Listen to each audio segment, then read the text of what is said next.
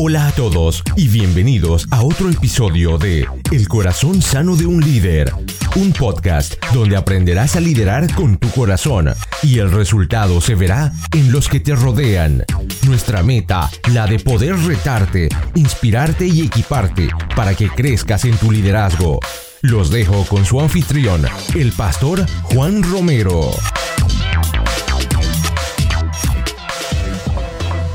Desde la ciudad de Calgary, en Canadá, este es su podcast, El corazón sano de un líder, donde equiparse no es opcional, es vital. Le habla su servidor Juan Romero y gracias por unirte a esta conversación.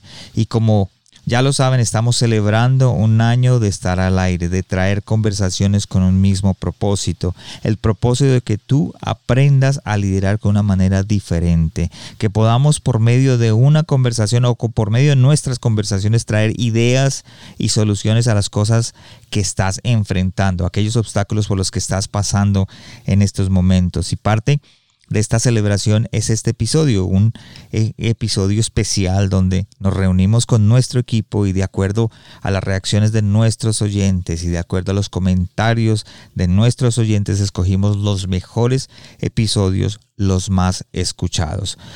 Por medio de este episodio recordaremos esos momentos donde creemos que alcanzamos nuestra meta y este también es un buen ejercicio que tú puedes hacer a cualquier nivel de tu organización, a cualquier nivel de tu empresa, de tu ministerio, de tu iglesia.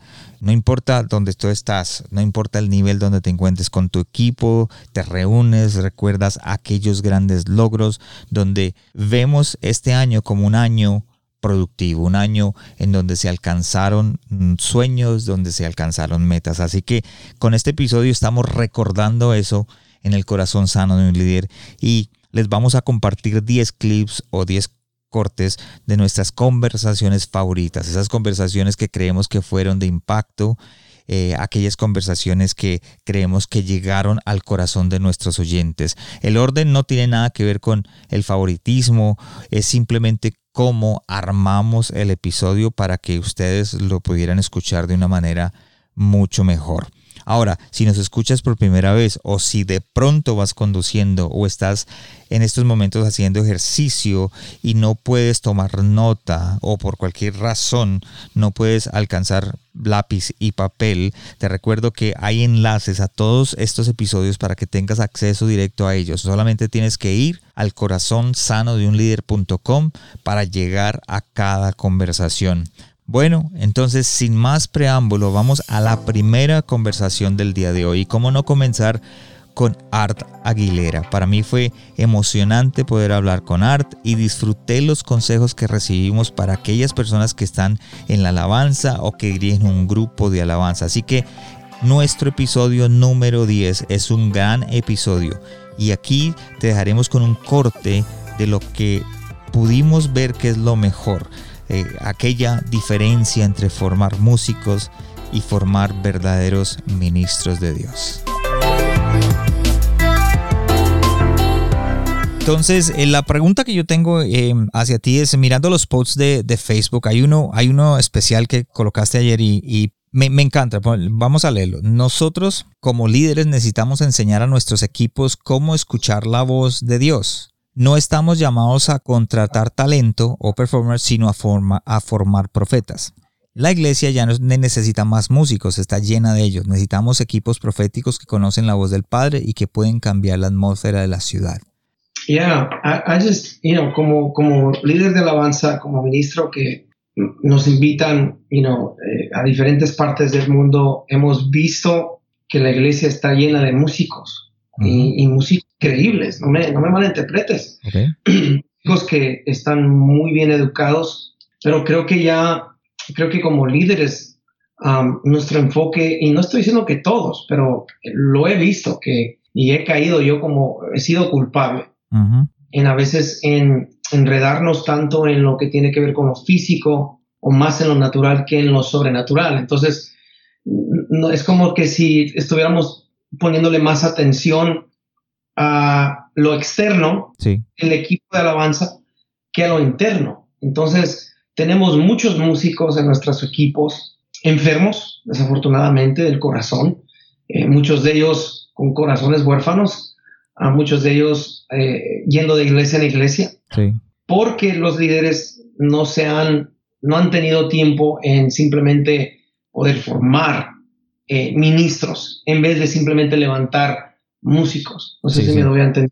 Sí, yo siempre lo digo, yo lo digo de una manera, para, yo, para poder eh, formar un grupo de alabanza es muy fácil, voy a la universidad más cercana, voy a la, a la, este, al departamento de música, saco unos músicos y les, les digo esto es lo que quiero que toquen y tocan y lo tocan perfecto porque son músicos. La diferencia para mí es lo que hay por dentro. Entonces, he visto algo eh, últimamente, voy a decir, últimamente estoy hablando de unos, de unos cinco, seis años atrás, o más puede ser, que eh, los equipos hoy, hoy en día están, no están formando, formados de diferentes músicos de diferentes iglesias. Okay. Algunos quizás not even going to church, o sea que no, no tienen ni una iglesia en sí para llamar casa. Entonces, um, estoy viendo que hoy, hoy en día nosotros como líderes nos hemos vuelto un poquito flojos. Mejor preferimos contratar músicos que formar ministros. No sé si me doy a entender. Y solo los dejamos que vengan para los domingos y, entre semana ya, no vienen o el otro domingo ya no vienen, sino simplemente el domingo que vienen a tocar y, se van. Entonces, nuestro trabajo se ha vuelto muy, muy fácil. Eh, venimos el domingo, preparamos las canciones, se las mandamos a los músicos. Como los músicos ya son los músicos excelentes, ya la saben y les pagamos una ofrenda. Entonces, eh, por eso es que yo decía esto, la iglesia ya no necesita más músicos, está llena de ellos. Necesitamos equipos proféticos, necesitamos levantar personas que pertenezcan a la casa, que sepan que en donde están son, pertenecen allí, son parte de... Entonces, y claro, esto requiere, requiere trabajo, requiere sacrificio de parte del líder, porque, ah, como te digo, eh, un músico puede venir y puede crear, puede, puede crear música, puede crear un sonido muy lindo, pero necesitamos equipos que puedan crear ambientes en nuestras iglesias en donde pueda el Señor entrar, pueda haber sanidad, pueda haber rompimiento, pueda haber un cambio, no solamente en nuestra iglesia, sino en nuestra ciudad, en nuestra nación. Yo pienso que por eso es que es, muy importante levantar no solamente músicos, sino levantar equipos proféticos. Y puso un versículo aquí, primera de Samuel 5, 10, 5. Y es el versículo cuando de habla, habla cuando, si no estoy mal, Samuel envía a Saúl y le dice, vas a encontrar a un grupo, right, que viene de una colina o de un monte y en it happens que son músicos. O sea, es un montón de músicos, un grupo, si se lo puedes decir, muchachos, con, con sus instrumentos. Pero de repente Saúl se encuentra con ellos, dice la palabra de Dios que la vida de Saúl fue transformada, es transformada sea, él, empezó a, profetizar con ellos y ellos empezaron a profetizar sobre él. Él empezó a profetizar and he was a changed man.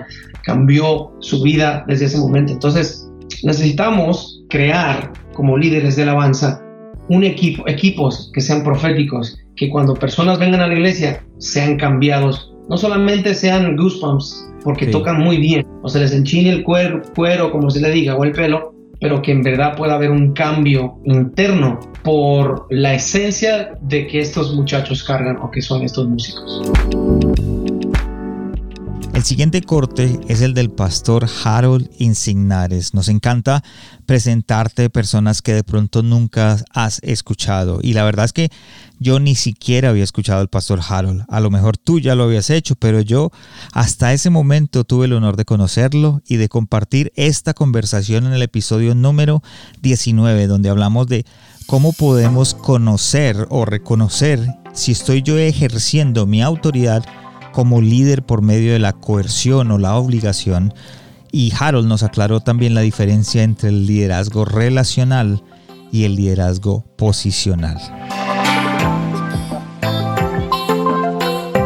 Entonces podríamos decir que el liderazgo relacional es, está en el peso, basado en el peso a la relación con, con, las personas que nos rodean, ¿verdad? No, no tanto posicional, sino relacional. Total, con el corazón, con lo que las personas son con lo que realmente el valor de la persona. El punto es que el liderazgo de hoy está basado más en el interés de lo que la persona tiene, tú me beneficias, eh, yo necesito algo que tú tienes y no realmente en lo que la persona es.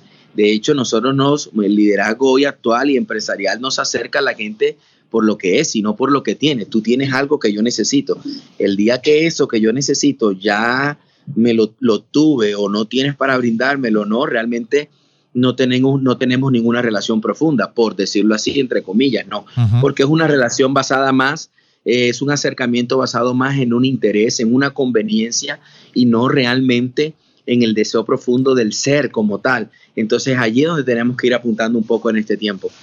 Y esta generación, y esta generación en este tiempo está más interesada en conectar, en darle autoridad a un líder, a un pastor o a alguien sobre su vida cuando entienden que esa persona les interesa más por lo que ellos son y no por lo que ellos tienen.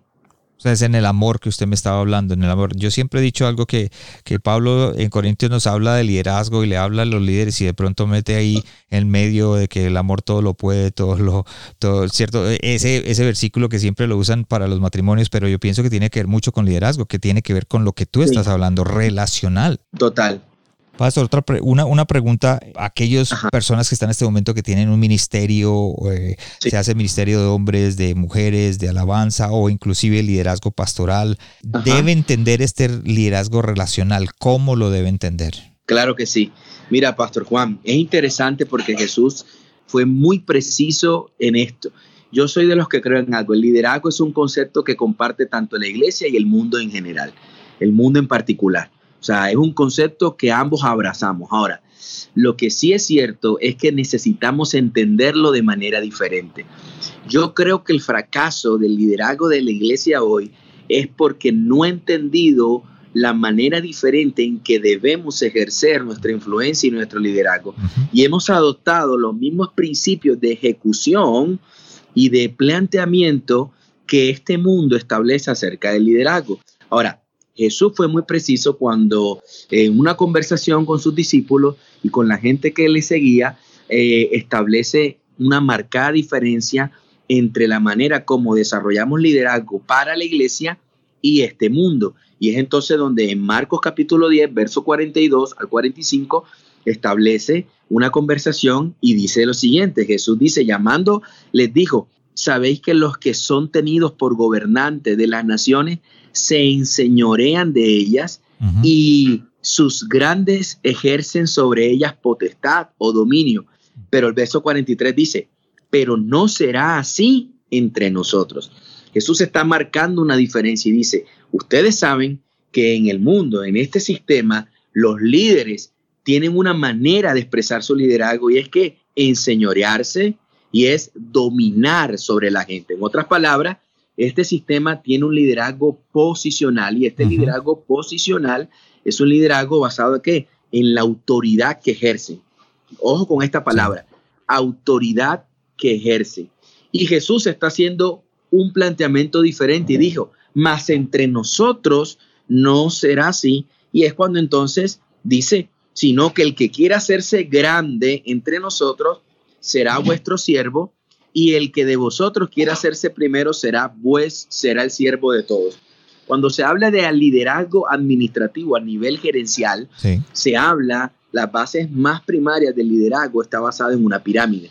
La pirámide establece que entre tú más alto estés en una posición, mayor nivel de gobierno, mayor nivel de autoridad y mayor nivel de dominio tienes sobre las personas. Entonces tenemos al dueño de la empresa, tenemos a la junta directiva, un presidente, tenemos al gerente, tenemos a los supervisores y tenemos a los obreros comunes.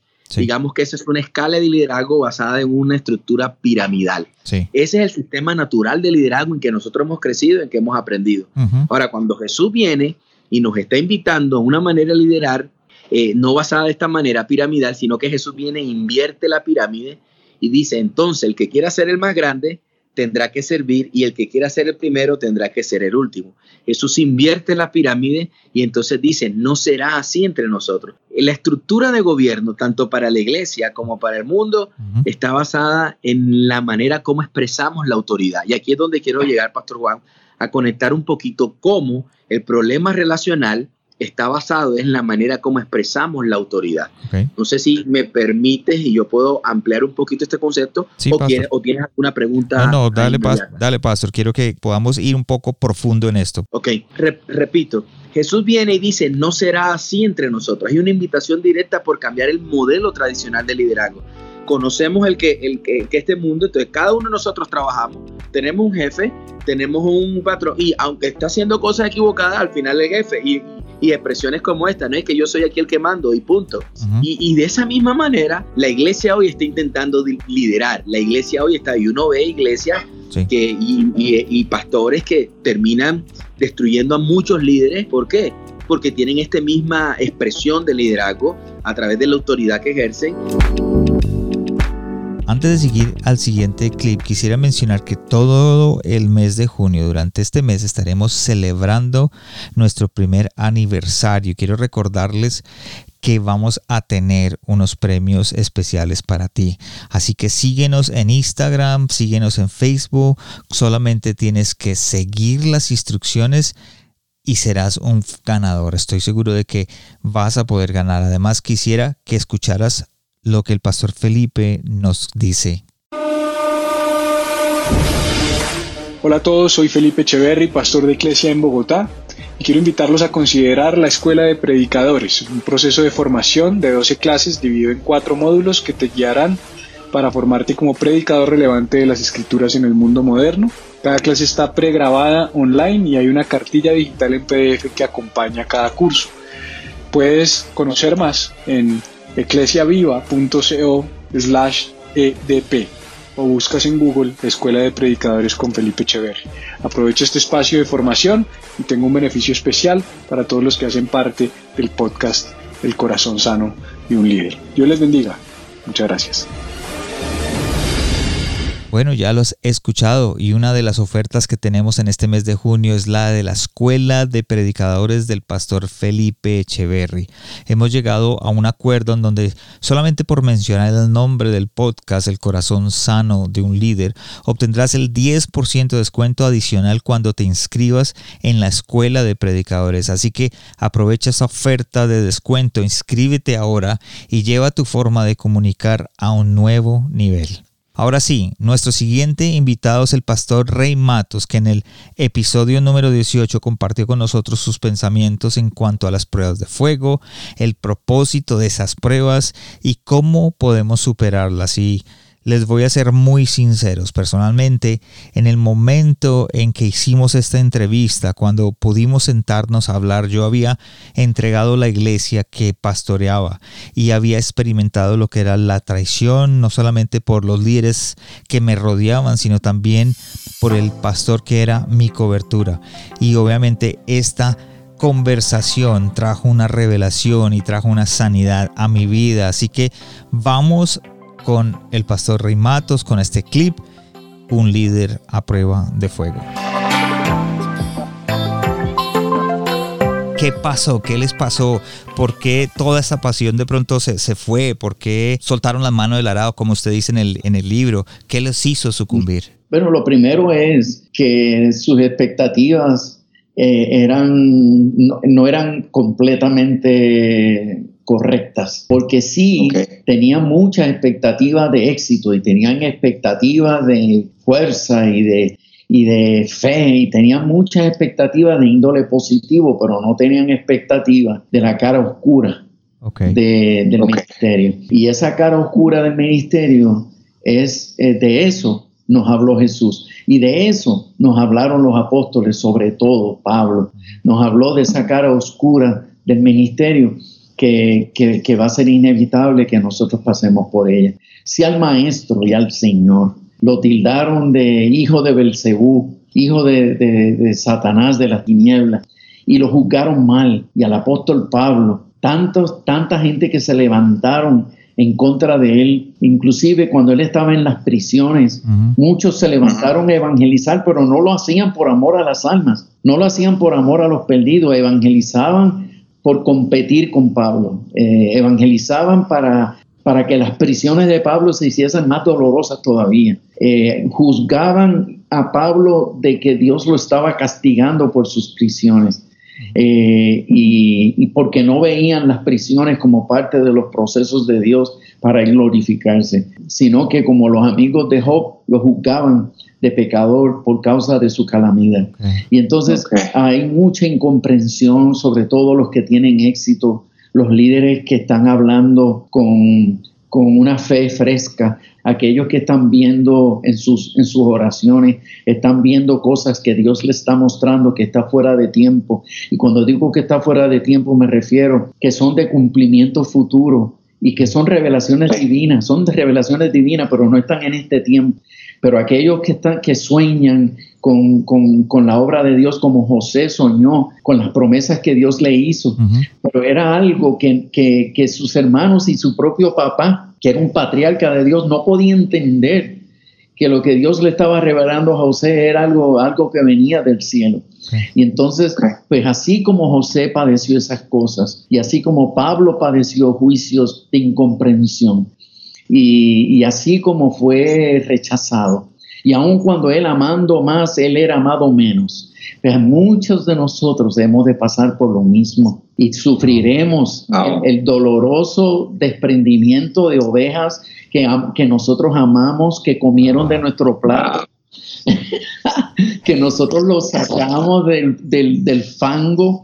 Esto, y sacrificamos inclusive tiempo de nuestra familia para dedicárselos a sacarlos de sus crisis y después que lo hagamos en algunas ocasiones, obviamente no todos, pero en algunas ocasiones nos pagarán con, con un mal agradecimiento eh, horrible eh, luego se sentirán mejores con nosotros, más preparados que nosotros, se sentirán más entendidos en las escrituras que nosotros y nos darán la espalda. Y esto es precisamente las cosas que los líderes nuevos no están esperando que ocurran y no pueden creer que pueda ocurrir, sino que lo que están es soñando con el mejor de los éxitos, pero no se están preparando para la peor de las pruebas. Qué entrevista tan espectacular con el pastor Rey Matos. Les recomiendo que la escuchen. Y nuestro siguiente invitado no se queda atrás. Es mi gran amigo Andrés Gutiérrez, un asesor financiero profesional que vive su vida enseñando los principios bíblicos en cuanto al manejo del dinero se trata. Y en el episodio número 13 hablamos del por qué la iglesia debe hablar de finanzas y cómo una congregación saludable financieramente construye una iglesia saludable. Así que vamos a escuchar. Tú que estás en tu experiencia y que te rodeas de pastores, ¿Cuál es la tendencia de esos líderes eh, sobre el manejo de las finanzas? Y me refiero a aquellos que quieren hablar de esas finanzas y de aquellos que no quieren ni tocar el tema para nada. ¿Cuál es tu experiencia? ¿Qué les aconsejarías? ¿Cuál es la mejor manera de hacerlo? Mi experiencia ha sido que los pastores no se han dado el tiempo para, para aprender más de este tema y creo que para darle la seriedad que este tema implica. Tienes razón, eh, se enseña sobre honrar a Dios con tu dinero. Y sí, tal vez se predica una o dos veces al año sobre el tema financiero, pero no es suficiente. Si, y la manera como no es suficiente es porque si ese pastor está dando consejería pastoral, sí. las mismas ovejas que están llegando a su oficina por consejería pastoral, cuando él le rasca tantito, ¿cuál es el problema? Uno de los problemas principales que está que ese, que ese matrimonio con el que ese matrimonio está sufriendo son las finanzas si la, si la enseñanza, si le dieran el peso que este tema merece, ah, entonces empezaran a ver, empezarían a ver sanidad financiera en la congregación. ¿Cómo, ¿Cómo puedes medir esa sanidad? Bueno, que cuando te sientes en la consejería pastoral, tal vez es otro tipo de cosas los que están causando la división, la fricción en ese matrimonio y no la financiera, que es la principal. Acabo de ver la estadística, en el 2019 se, hace esta, se hace este estudio ¿Cuál creen que es la razón principal por la cual los matrimonios pelean? Otra vez, Finanzas. tema financiero. Y otra manera de medirlo es que si tú como pastor estás llevando también la administración de esta iglesia y simplemente están las cosas apretadas, están las cosas tensas financieramente, no es porque la gente no gana suficiente, la gente gana suficiente dinero, es porque porque la congregación está decidiendo entre pagar la luz y honrar al Señor. Obvio, tú has enseñado que primero se honra al Señor y nos conectamos al favor de Dios y todo eso, pero es muy difícil porque cuando esa persona está con la luz cortada en su casa, o está en la nevera, el refrigerador vacío, o sea, están con esa tensión, con esa disyuntiva en la cual nunca deberían de estar.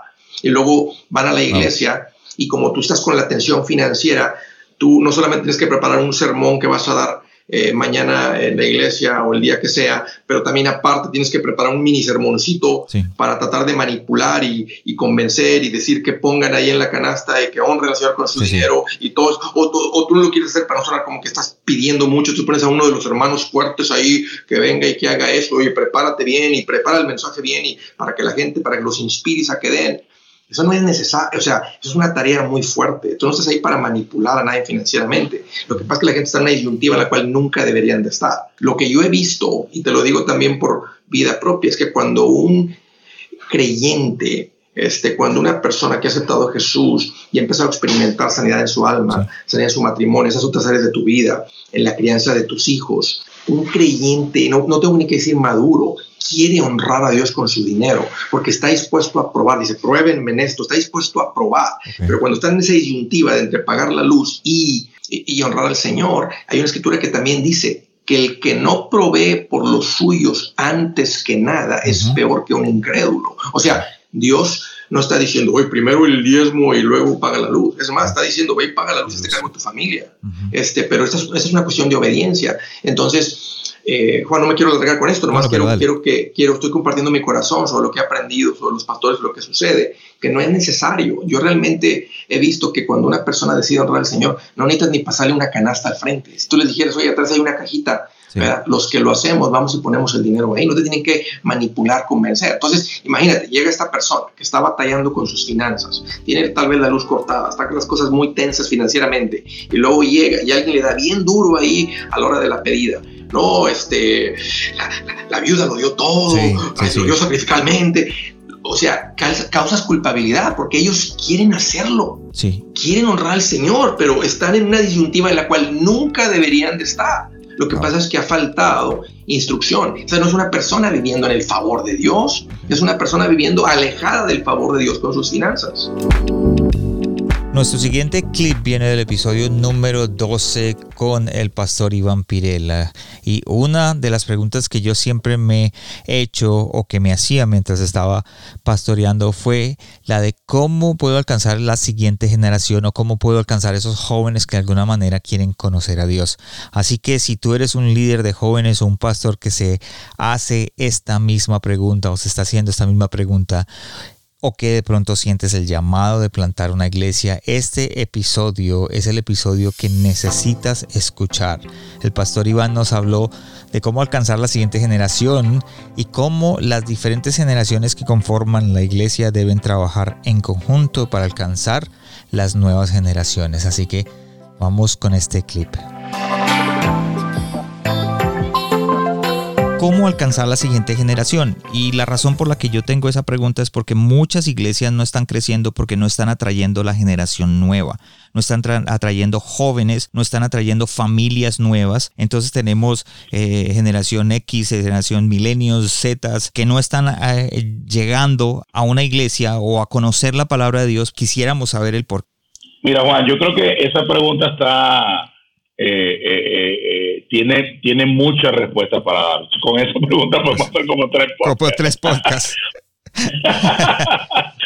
pero, pero, pero yo creo que nunca antes hemos tenido una crisis como la que tenemos el día de hoy en este caso. Porque quizás hace unos 30, 20 años atrás, solo teníamos una o dos generaciones en la iglesia. Pero hoy tenemos cuatro o cinco generaciones que no se parecen que tienen, que tienen perspectivas de vida totalmente distintas, formas de ver la fe totalmente distintas. Incluso creo que hay conceptos que tenemos que revisar que significaban una cosa para una generación, pero cinco generaciones después no significan lo mismo. y, y, resulta ser que podemos encontrarnos con el fenómeno de que todos tenemos la razón y estamos viendo la misma moneda, pero no la estamos viendo desde la misma perspectiva, desde el mismo lugar. Entonces, cómo poner de acuerdo a todas las generaciones para tener una iglesia multigeneracional que aprenda a, la, que haga una sinergia entre todas las generaciones, porque yo no creo que haya una generación mejor que otra. O sea, no son los mejores los jóvenes que los ancianos, no son los mejores ancianos, no es mejor ayer que hoy. De hecho, si tú te vas a la, a la Biblia, Eclesia te dice que cuando tú comienzas a decir que mejor era antes, cuida tus palabras porque no hay sabiduría en ellas. Entonces, creo que, creo que empecemos por ahí, pero ahora quiero proponerte una pregunta sobre la pregunta que tú me acabas de hacer. Una pregunta que todos tenemos que hacer, no es a quién tenemos que satisfacer haciendo iglesia. Porque si no tenemos claro a quién vamos a satisfacer, el gran problema que podemos correr es que nos satisfacemos a nosotros. Entonces, mi iglesia y mi forma de hacer iglesia Quizás yo estoy contento, pero Dios no está contento y la gente nueva no está contenta. Okay. Y aunque yo estoy feliz, hay gente que no está porque no se está cumpliendo el objetivo. Okay. Entonces yo digo esto, yo digo esto, estoy dispuesto yo a morir, a ser el que quede satisfecho de la manera como hago iglesia por satisfacer a Dios y satisfacer a nuevas generaciones que no están en la iglesia. Ok, es como, como decir, eh, estoy dispuesto yo a, hacer un cambio en mi mente, eh, estoy dispuesto a renovar mi mente, porque de pronto yo soy de una generación antigua o soy de una generación que viene siendo pastor desde hace años, ahora estoy predicando y hablando a una generación nueva, entonces yo tengo que renovarme, ¿verdad, pastor? Yo lo creo, mira, yo, yo no estoy diciendo que nuestro recorrido no está bien, porque quien estaba hablando ya, ya yo no me siento un muchacho, ya yo no, no corro como antes, ya tomo un avión por ejemplo, a, veces me invitan a hoteles que son espectaculares, cinco estrellas, y la gente me dice, Iván, y tú aprovechas las piscinas y todos los recursos de ese hotel. Y yo, ¿qué? No, yo lo que quiero es una cama. Entonces, pues, lo que quiero es una cama. Ya yo no tengo la misma fuerza, tengo que, ya eh, estoy entendiendo, Iván, tienes que administrar la energía que tienes. Pero los jóvenes no administran energía, los jóvenes no, no, no miden consecuencias, ellos son lanzados. Y nosotros, la generación anterior, bueno, tenemos un recorrido que es importante, que no podemos menospreciar. Pero la pregunta aquí es cuánta flexibilidad tenemos y qué capacidad de adaptación tenemos. Porque una cosa es que nosotros envejezcamos o sea, yo como, como persona, yo, Iván Pirela, ya no tengo 20 años, eso es una realidad. Pero la iglesia no fue llamada a envejecer. Okay. La iglesia fue llamada a estar actual, a la vanguardia. Si nosotros nos vamos a la Biblia, usted va a ver cosas impresionantes pasar y en la historia también. Por ejemplo, pregunté esto hace algunos años. Estuve en una reunión de, pastores de una ciudad X de La Mancha. De la Mancha. y esa, esa ciudad había ganado el, el premio a la ciudad más innovadora del mundo. Esa ciudad ganó el premio y ganó, es una ciudad latinoamericana que le ganó a ciudades en Europa, en los Estados Unidos y ganó la ciudad más innovadora del mundo. Cuando yo investigué, me di cuenta por qué. Su innovación social, la manera como todos en la ciudad de cualquier estrato se sienten incluidos y la verdad es que esa ciudad es un ejemplo. Todo funciona y la gente se queja, pero yo creo que ese mismo espíritu de queja es lo que ha hecho que, que sean tan exigentes y sean tan buenos. En esta reunión de pastores me senté con los pastores y dije, señores, estoy en la ciudad más innovadora del mundo.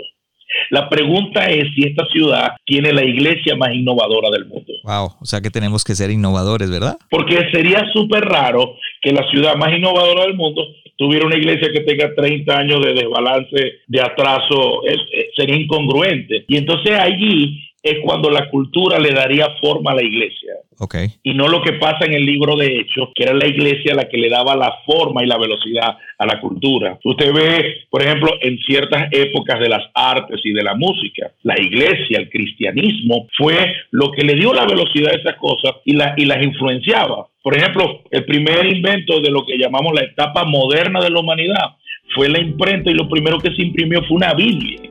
O sea, el cristianismo siempre le dio forma a esa cosa. De hecho, el proceso de industrialización, la, la, escritura de las constituciones en el mundo, todo tenía que ver con un orden bíblico, porque la iglesia, el cristianismo, la palabra de Dios era lo que daba velocidad a la cosa. Pero no, no sé qué pasó. Y hubo un momento donde nos conformamos, así nos quedamos y la gente siguió evolucionando, pero nosotros no. Nosotros no.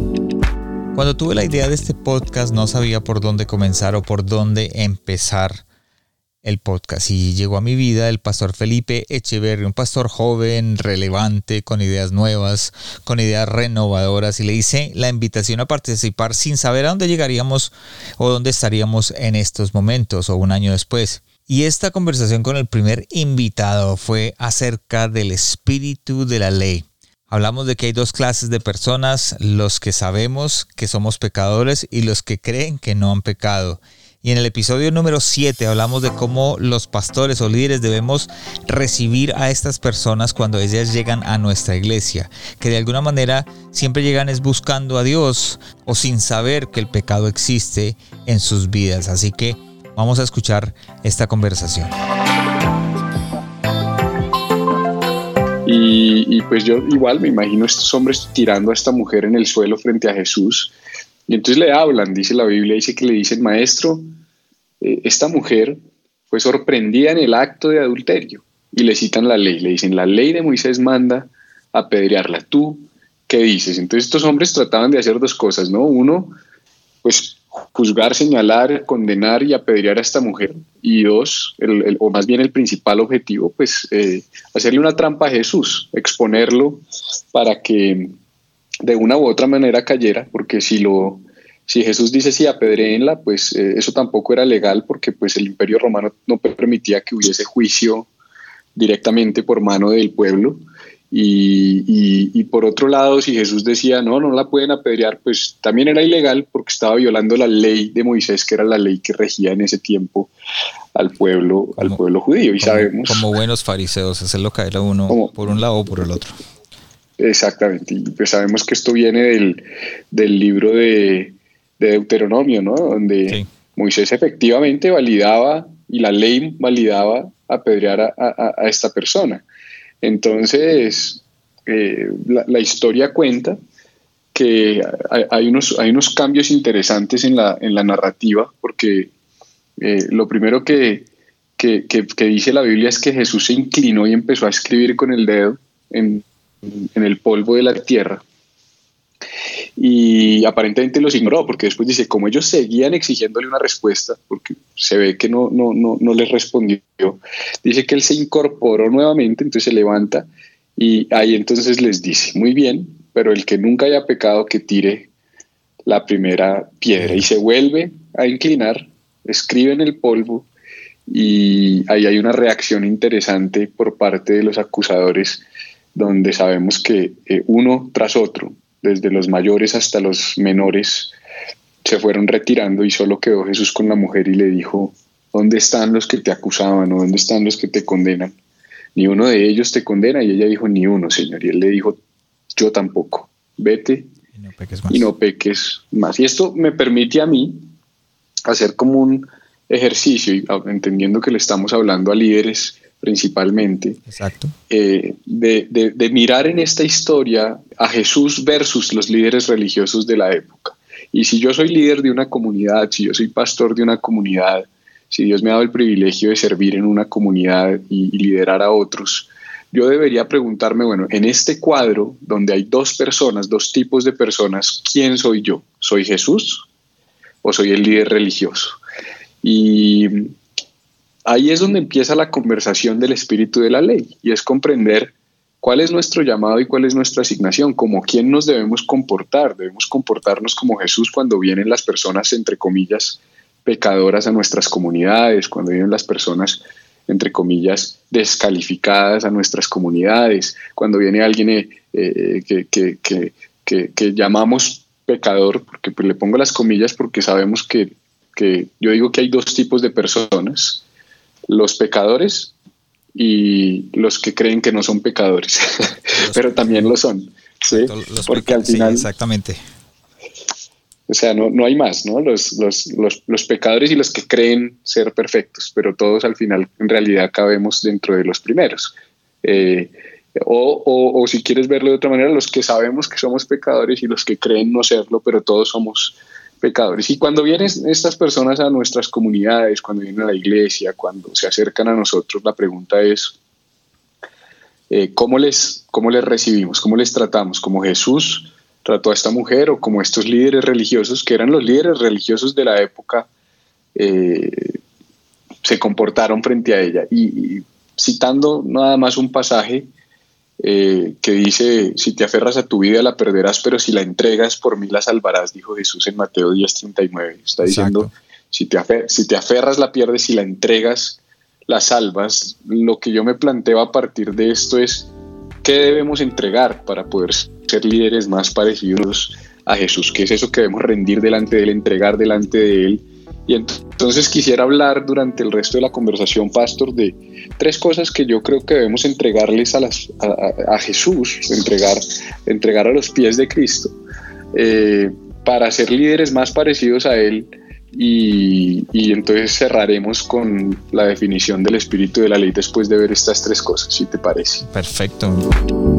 Si quieres escuchar el episodio completo, búscanos en Google como El Corazón Sano de un Líder o visita nuestra página de internet elcorazonsanodeunlider.com para más información. Y nuestro siguiente invitado, muchos lo conocen, es el pastor Joe Rosa. Para mí es una enciclopedia andante, una persona que es, sabe mucho, tiene mucho conocimiento. Y en este episodio el pastor Joe nos habla sobre el llamado ministerial, sobre cómo levantar nuevas generaciones, cómo superar cuando las cosas no van bien en nuestro llamado. Así que vamos a escuchar este corte, el episodio número 11, un poco de lo que Él nos dejó en nuestra vida. El llamado es algo que Dios te pide que hagas, ¿no? Okay. Eh, puede ser predicar, puede ser pastor, puede ser, pueden ser muchas cosas, pero es algo que Dios te pide a ti, no algo que tú le pides a Dios o no algo que tú vas a Dios y le dices, Señor, yo quiero estar en el ministerio y quiero tener un llamado. El llamado es algo que, que alguien te hace a ti en esta en, en, esta en este momento es Dios quien te hace el llamado a ti. Okay. ¿Cómo puedo, cómo puedo saber que tengo yo un llamado a servir en alguno de los ministerios de Dios? O sea, ¿cómo, ¿cómo yo sé que tengo un llamado? Si hay alguien que no está escuchando y tiene esa pregunta y dice, bueno, yo quiero saber cómo es que tengo ese llamado. Bueno, la, lo que pasa es que nosotros hablamos mucho de llamado desde el púlpito. Sí.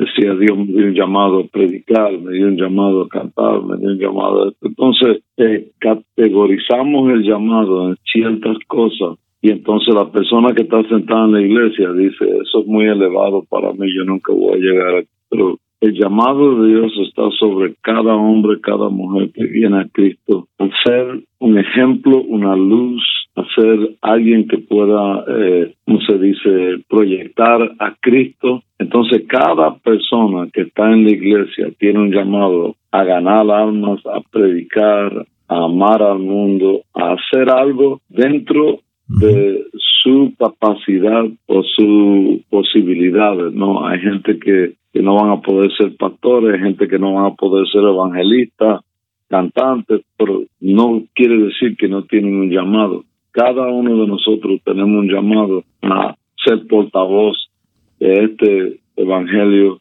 de este mensaje que transforma y cambia el mundo. Yo creo que mm, hay un, hay un versículo de Efesios 4, 11 al 12, dice, el mismo constituyó a unos apóstoles, a otros profetas, a otros evangelistas, a otros pastores y a otros maestros. Y creo que cada uno de ellos tiene un rol o un papel dentro eh, de la iglesia, pero no solamente dentro de la iglesia, sino uno puede ser evangelista fuera de la iglesia, uno puede ser pastor fuera de la iglesia, uno puede ser maestro fuera de la iglesia, ¿verdad, pastor? Sí, yo creo que, limitamos, o sea, cuando vemos los cinco ministerios, los limitamos y la gente dice, yo nunca voy a alcanzar llegar ahí. Hay mucha gente que me dice a mí, oye, pues que yo nunca voy a poder ser un predicador. Yo dije, es que tú eres un predicador cada vez que tú abres tu boca y hablas de Cristo. Hay predicadores que no ganarán tantas almas como hay gente en la iglesia que gana almas todo el tiempo. Trae gente, evangeliza, va y visita, ora por los enfermos. Eh, y, hay, hay, hay, hay pastores que no van a tener tanta gente como esa gente, porque esa gente van a alcanzar. Entonces creo, creo yo que hay que quitar un poquito el enfoque sobre, sobre los cinco ministerios. Hay que enfocar que Dios nos llamó a nosotros, nos puso dentro de nosotros un tesoro para que nosotros podamos compartir, convivir con nuestra familia, con nuestros amigos, con los que trabajan con nosotros, los que van a la escuela con nosotros. Entonces eso amplía un poco el horizonte para lo que yo puedo hacer, lo que tú puedes hacer, lo que el hermanito que está en la iglesia puede hacer también, que no tiene que ser predicar y no tiene que ser pastorear, no tiene que ser un evangelista, ¿no? Ok, todos somos, tenemos el llamado ah. para trabajar en el cuerpo. Claro. El siguiente clip o corte es del episodio número 28 y es con alguien que muchos conocen, es el Daniel Bustos, más conocido como Soy Daniel TV. Él es un influencer con más de 124 mil seguidores en Facebook, más de 53 mil seguidores en el canal de YouTube. Se ha dedicado a hacer cosas que levantan la palabra de Dios de una manera como especial y una manera diferente. Y a raíz de esto es fuertemente criticado ya que algunas personas lo consideran como una burla para el Evangelio. En este episodio o en esta conversación, Daniel nos habló de los haters, esas personas que critican que todo lo que publicas en Facebook, que todo lo que publicas en YouTube, que todo lo que haces en Instagram, tiene, lo están criticando y tienen algo en contra. Fue un episodio interesante y, y fue un episodio de los más escuchados, así que por algo debe ser. Vamos a escuchar este clip. Eh, esos benditos haters son. para mí, un hater. Eh, es que fíjate que hasta eso eh, no ha sido fácil para mí. O sea, algo que debes saber es que conmigo no vas a batallar en el podcast. Nada más me preguntas algo y hablo como media hora. No, está perfecto. No, de eso se trata. Creo que ya te diste cuenta. este, para mí, yo he tenido que aprender a trabajar con el concepto de hater porque a mí me tumbaban los haters. O sea, aunque no parece porque yo manejo el humor, pareciera que, los haters son mi comidilla, ¿no? Diaria. Pero no, o sea, realmente los haters me hundían. Entonces, me costó muchísimo trabajo y me atrevo a decir que hasta este año decidí no, no ponerles atención o mirarlos de otra manera. Pero para mí el hater antes era como alguien que la trae contra mí y alguien que, que nada más porque no le gustó lo que estoy haciendo, me está criticando porque no pienso igual que él. Sí. Pero ahora, fíjate que un paso bien grande, bueno, todos los líderes que me estén escuchando, un paso bien grande que, que di. Yo soy muy bíblico, trato de ser lo más bíblico posible. Eh, y eso es cosa que mis haters no ven, ¿no? Pero una de las cosas que, que me marcó fue cuando Jesús va caminando y en los evangelios lo podemos ver, y dice que de pronto ve a unas personas y las vio con compasión como ovejas sin pastor. Y cuando yo lo leí eso, mm, eh, en, mi plan de lectura, que estoy, que este año lo voy a cumplir, la Biblia completa en un año, siempre termino leyendo todo. creo que nos pasa, creo que a todos nos, pasa. Empezamos el año y empezamos, bueno, Génesis y mm, terminamos. Ajá, llega diciembre y el pueblo sigue cautivo. Sí, exactamente. No ha sido liberado. Entonces, eh, estaba leyendo eso y la verdad me puse a llorar porque sentí como esos son los haters en realidad. O sea, sentí como mira a los haters con compasión, como ovejas que no tienen pastor. Tal vez te están atacando desde un punto de vista que no conocen tu corazón. Tal vez te están atacando desde el desconocimiento bíblico. Tal vez te están atacando desde una mala interpretación bíblica, desde un prejuicio, desde un corazón herido. Y empecé a verlos así empecé a verlos como, como mis fans disfrazados. Ah, pues claro. como quieren, quieren ser mis fans, pero no quieren reconocerlo o algo así. Entonces, eh, pero esto me costó muchísimo trabajo. O sea, no creas que fue como que de la noche a la mañana, ay, vengan haters, voy a orar por ustedes. O sea, no, yo me enganchaba muchísimo con los haters. Y de hecho me, atreví, me atrevo a decir que yo le contestaba más a mis haters que a los que me decían cosas buenas. Hasta que amigos me empezaron a decir, oye, ¿por qué mejor no cambias? ¿Por qué mejor no te tomas el tiempo de valorar a aquellos que te están impulsando a ponerle atención a aquellos que te están atacando? Y mi esposa también me ayudó bastante, bastante, porque de verdad, o sea, había ocasiones que yo me ponía a llorar de, que no puede ser posible, de que lo que estoy haciendo, en qué les afecta, o sea, sí, ¿no? Mal. Pero ahora eh, me tomé a la tarea de responder a aquellos comentarios que me apoyan. Sí. Y muchas veces me han dicho ahora los haters, es que a ti nada más te gusta que te digan cosas bonitas. Pues, y yo, y, yo les he, yo les he contestado a ellos, ¿y a ti no te gusta? O sea, ¿a quién no le va a gustar que le digan cosas, cosas bonitas? sí.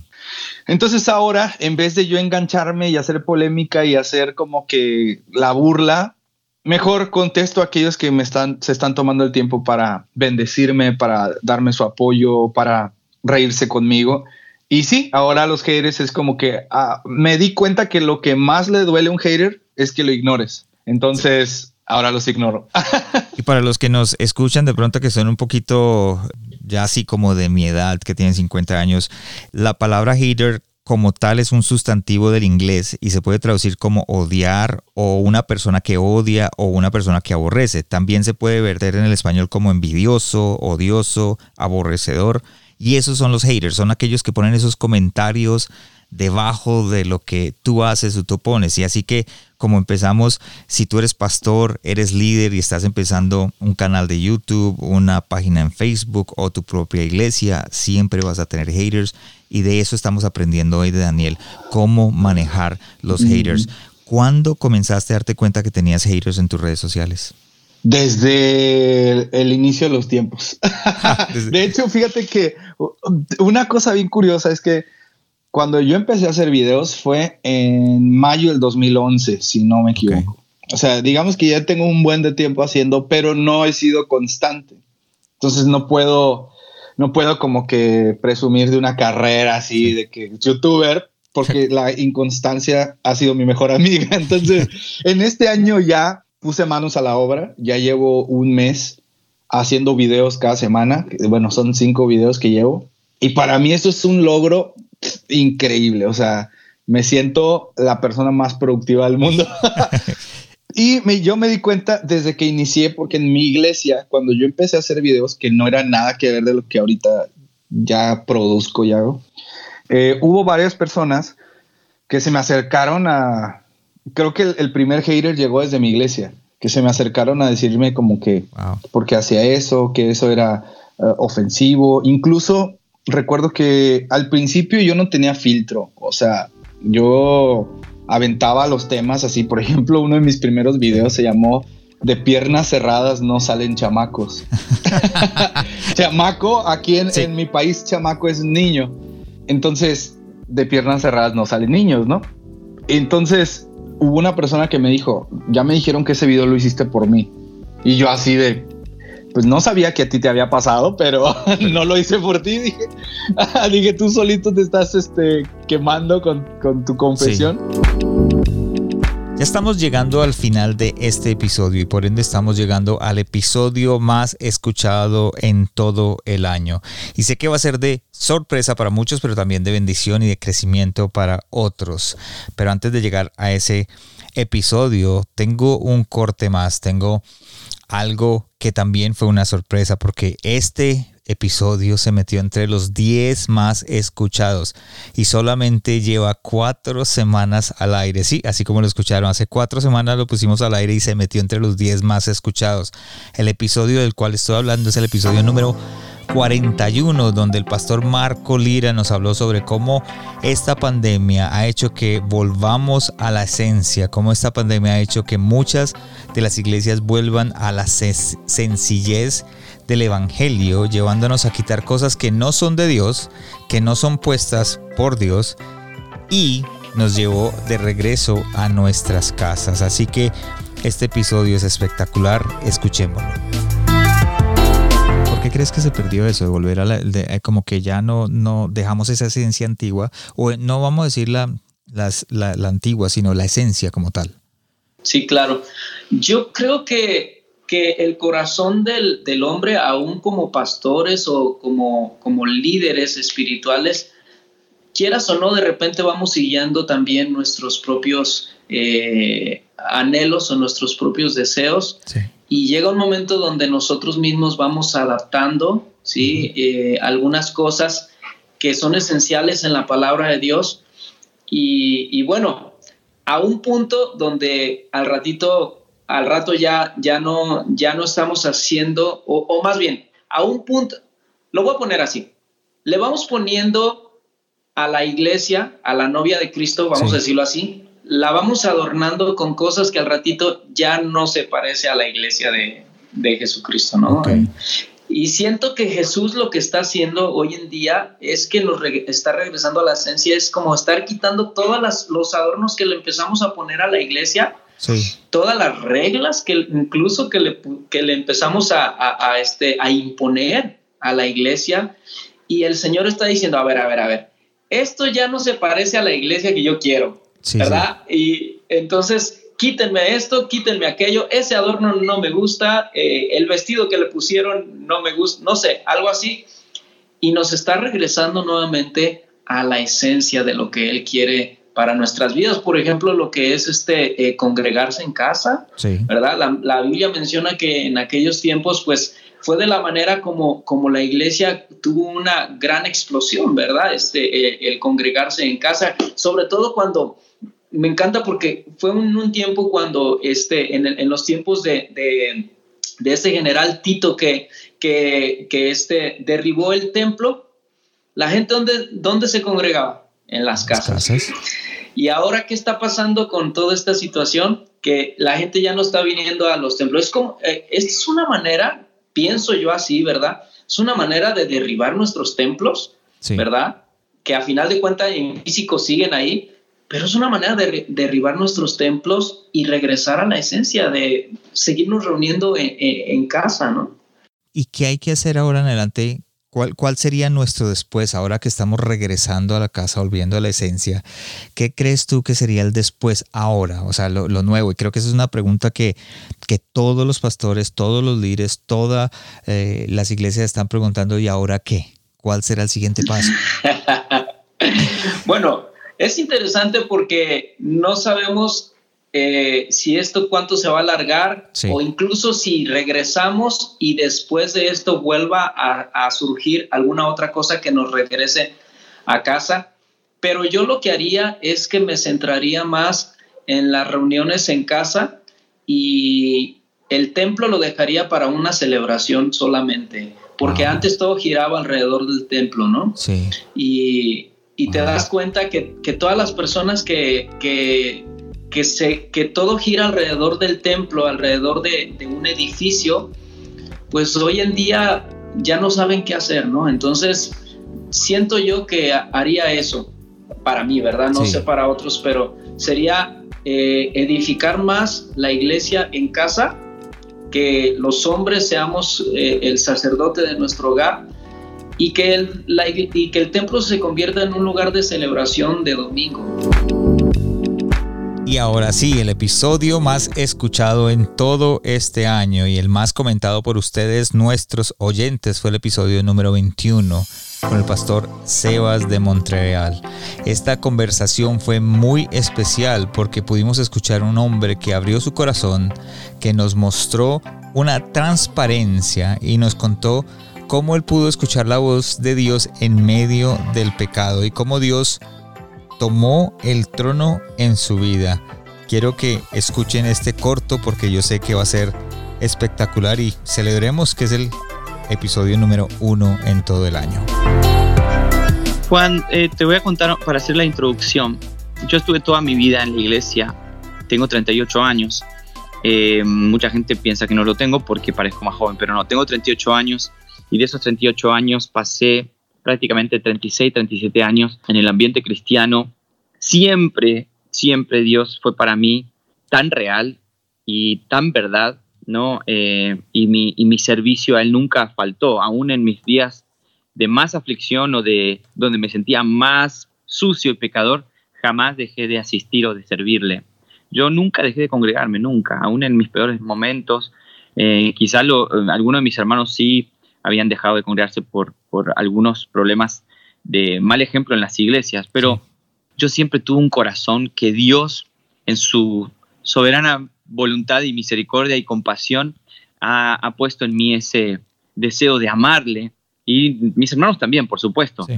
Pero en cuanto al servicio, siempre fui eh, muy comprometido, muy comprometido por encima de todas las cosas. Yo cansado iba a la iglesia, con sueño iba a la iglesia y siempre ahí. Eh, en mis 37 años, yo siempre eh, tenía una cultura, ¿no? Uh -huh. Y yo, yo lo hablo de esta forma, eh, y espero no desviarme el tema, pero cuando yo hablaba de la verdad, sí. no, lo, no hablaba de lo que había leído, sino hablaba de lo que había aprendido de mis padres o de los pastores que escuchaba, porque no tenía una experiencia bíblica, una experiencia con la palabra. Entonces, mis 37 años la Biblia para mí era lo que habían dicho, era lo que decía mi papá, era lo que decía mi mamá, era lo que predicaban, era lo que yo asumía. Y, y muchas veces cuando tenía un, una discusión acerca de la escritura, yo siempre decía, bueno, mi papá me enseñó así, Esto yo sé que es así porque mi papá lo dijo así. ¿Y por qué esto no? Porque, eh, y, mi, relación con Dios, no, no, no, yo no tenía una, una iluminación, una experiencia de lo que hace la palabra de Dios en cada uno de nosotros. Yo era un adicto a la pornografía durante más de 20 años. No podía dejar de ver pornografía eh, aún en mi etapa de casado. Y todo, toda la gente sabe, porque lo puedo decir. ¿Qué fue lo que terminó? Si yo siendo cristiano, si yo teniendo un compromiso en la iglesia, sirviendo a Dios, amando a Dios como decía que le amaba, ¿por qué yo no podía dejar de ver pornografía? ¿Por qué? Porque eh, yo aprendía que nosotros siempre vamos a, a, tener pecado y eso es una realidad. El que dice que no tiene pecado le hace mentiroso a Dios. Y yo decía, hay luchas que van a estar conmigo siempre. Y yo sé que con el tiempo, cuando sea glorificado, ya no voy a tener la presencia del pecado en mi vida y eso es una verdad. Pero yo me refugiaba en la idea de que no, que voy a tener mi lucha constantemente, el pecado no lo voy a poder eliminar. Y, bueno, hace un año y medio Dios me llamó a pastorear, eso es otra cosa, yo no, no quería asumir eh, el pastorado. Todo el mundo que, que me miraba y veía mi compromiso con la iglesia decía, tú eres pastor, yo decía, no soy pastor.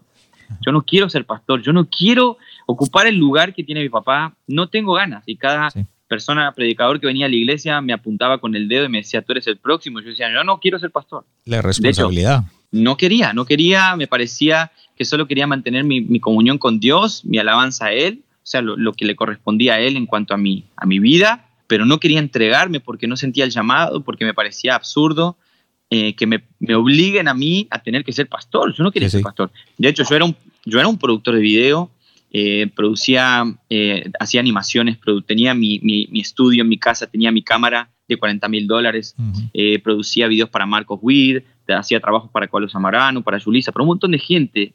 Y tenía mi compañía y tenía mi vida hecha, mis hijos, mi esposa, mi casa, mis carros.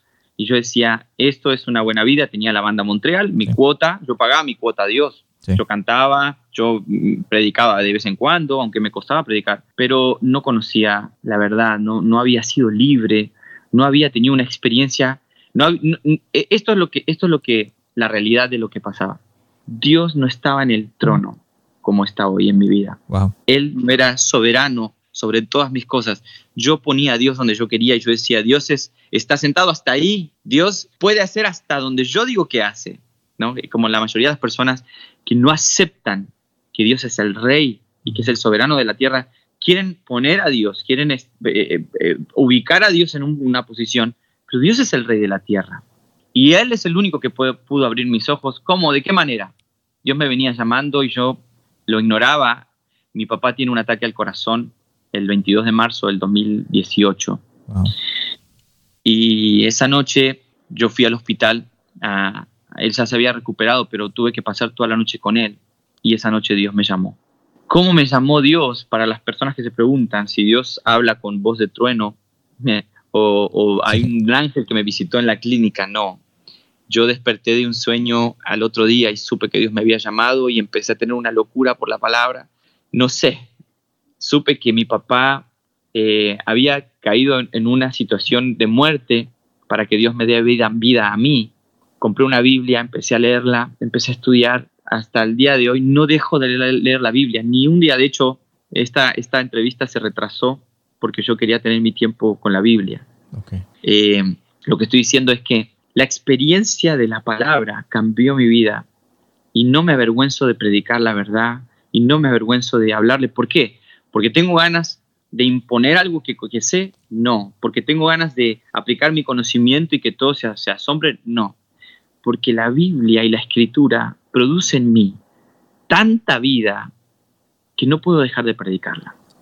Por eso yo tengo un compromiso con la verdad, un compromiso con predicar la verdad. No quiero predicar lo que la gente quiere escuchar, quiero predicar lo que la gente necesita escuchar. Y ahí hay una diferencia entre, entre muchas iglesias de hoy en día que quieren predicar lo que la gente quiere escuchar. Y eso es algo que nunca va a transformar a una persona. ¿Cómo yo me voy a parecer a Jesús? Si el propósito de la Biblia, de la escritura, es el fin de que yo me parezca a Jesús. Romanos 8:29 dice, a los que antes conoció a estos, a estos eh, a los que antes conoció a estos predestinó para que sean conformes a la imagen de su Hijo. Ese es el propósito de la escritura. ¿Qué hace la escritura en mí? Me enseña qué tanto, qué tan diferente soy a Jesús y qué tanto me falta para parecerme a Él. Y eso es lo que predicamos. Ese es el compromiso con la verdad. Pedro dijo frente al concilio, cuando los amenazaron a ellos y les dijeron, no puedes hablar de Cristo, Pedro dijo estas palabras, no podemos dejar de hablar de lo que hemos visto. Pero unos meses, unos, unos, unas semanas atrás, cuando le preguntaron a Pedro en, en el fuego, le dijeron, tú estabas con él, y Pedro dijo, no, jamás he conocido a ese hombre. ¿Qué pasó con Pedro? ¿Por qué ahora tiene un compromiso con la verdad y no puede callarlo? Pero hace tiempo atrás se avergonzaba de la verdad. Bueno, el Señor hace una obra en las personas que están dispuestas. Señor, transforma mi vida. Wow, qué conversación tan espectacular con el pastor Sebas. Y les cuento algo, lo que yo he aprendido este año por medio de estas conversaciones es la razón por la que sigo adelante. Alguien a quien admiraba muchísimo dijo un día que la reunión más importante era la reunión después de la reunión. Entonces yo quise traer estas mismas conversaciones a una plataforma donde podría compartirlas con todos ustedes. Un lugar íntimo donde el oyente pudiera escuchar otra faceta de nuestros invitados, donde puedas escuchar una perspectiva alterna a tu punto de vista. Es por eso que debemos ser una plataforma donde puedas buscar el tema que necesites, puedas escucharlo y puedas aprender de él, no solamente de una persona, sino de varios líderes que pudieron haber pasado o pudieron haber experimentado por lo mismo que tú estás pasando o pasaste en este momento. Y creo que su experiencia te puede ayudar a salir adelante y cumplir tus sueños y los sueños que Dios tiene contigo. Escúchame bien, muchos están pasando por situaciones difíciles. Sigan adelante, Dios es un Dios de segundas oportunidades y si yo desde Canadá puedo aportar un granito de arena a tu vida, un granito de arena a tu ministerio, a tu empresa, a tu liderazgo, a tus metas, estoy cumpliendo mi trabajo. Gracias por acompañarnos en este año. Gracias por elegirnos. Gracias por ser parte de esta familia, la familia del corazón sano de un líder y recuerda, lo mejor está por venir.